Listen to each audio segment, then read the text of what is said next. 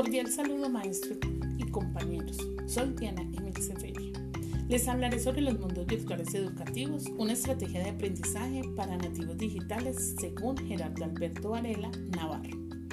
Utilizar ambientes virtuales como recurso educativo significa en la labor docente avanzar frente a los métodos de enseñanza y a la realidad de los alumnos.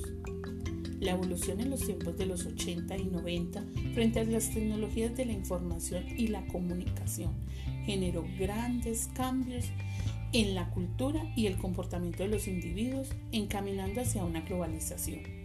Puedo decir que esto generó un cambio muy significativo en las aulas, pues los estudiantes tienen la oportunidad de investigar, culturizarse y conocer formas y caminos diferentes en cuanto al saber siempre y cuándo se haga un buen uso de estas. Y es la tarea de nosotros como docentes, entender, conocer, capacitarse frente a los mundos virtuales para llegar de forma adecuada a cada uno. Luego afirma que en cuanto a los procesos neurológicos y sensoriales que intervienen en la realidad virtual, la vista es una de las partes más influenciadas por esta pues es la que mayor interactúa con el mundo y a partir de allí el cerebro crea representaciones abstractas del mundo real y son guardadas como imágenes.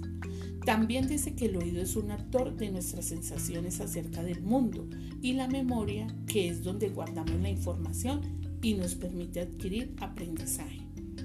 De esta forma, el estudiante aprende en tiempo real. Desde mi punto de vista, Considero que hacer uso en el aula de clases a partir de la virtualidad y todo lo que esto conlleva requiere de una serie de estudios y capacitaciones para saber diseñar, adaptar, incursionar en este asunto. Además, conocer la realidad del estudiante es clave para este tipo de enseñanza. Por ende, y conociendo la, realidad de los estudiantes, los juegos virtuales entran a posicionarse como uno de los medios de comunicación desde mi punto de vista, uno de los más importantes y productivos al momento de enseñar en medio virtual.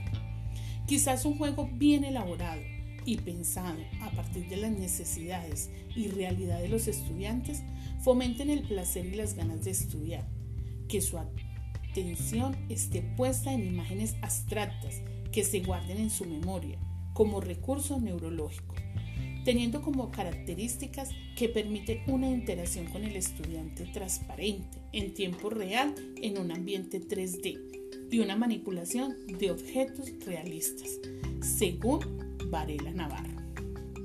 Los estudiantes usan los videojuegos para relacionarse, para aprender, porque esto forma parte de la realidad del mundo para ellos. Es una forma de comunicarse. Gracias y que Dios los bendiga.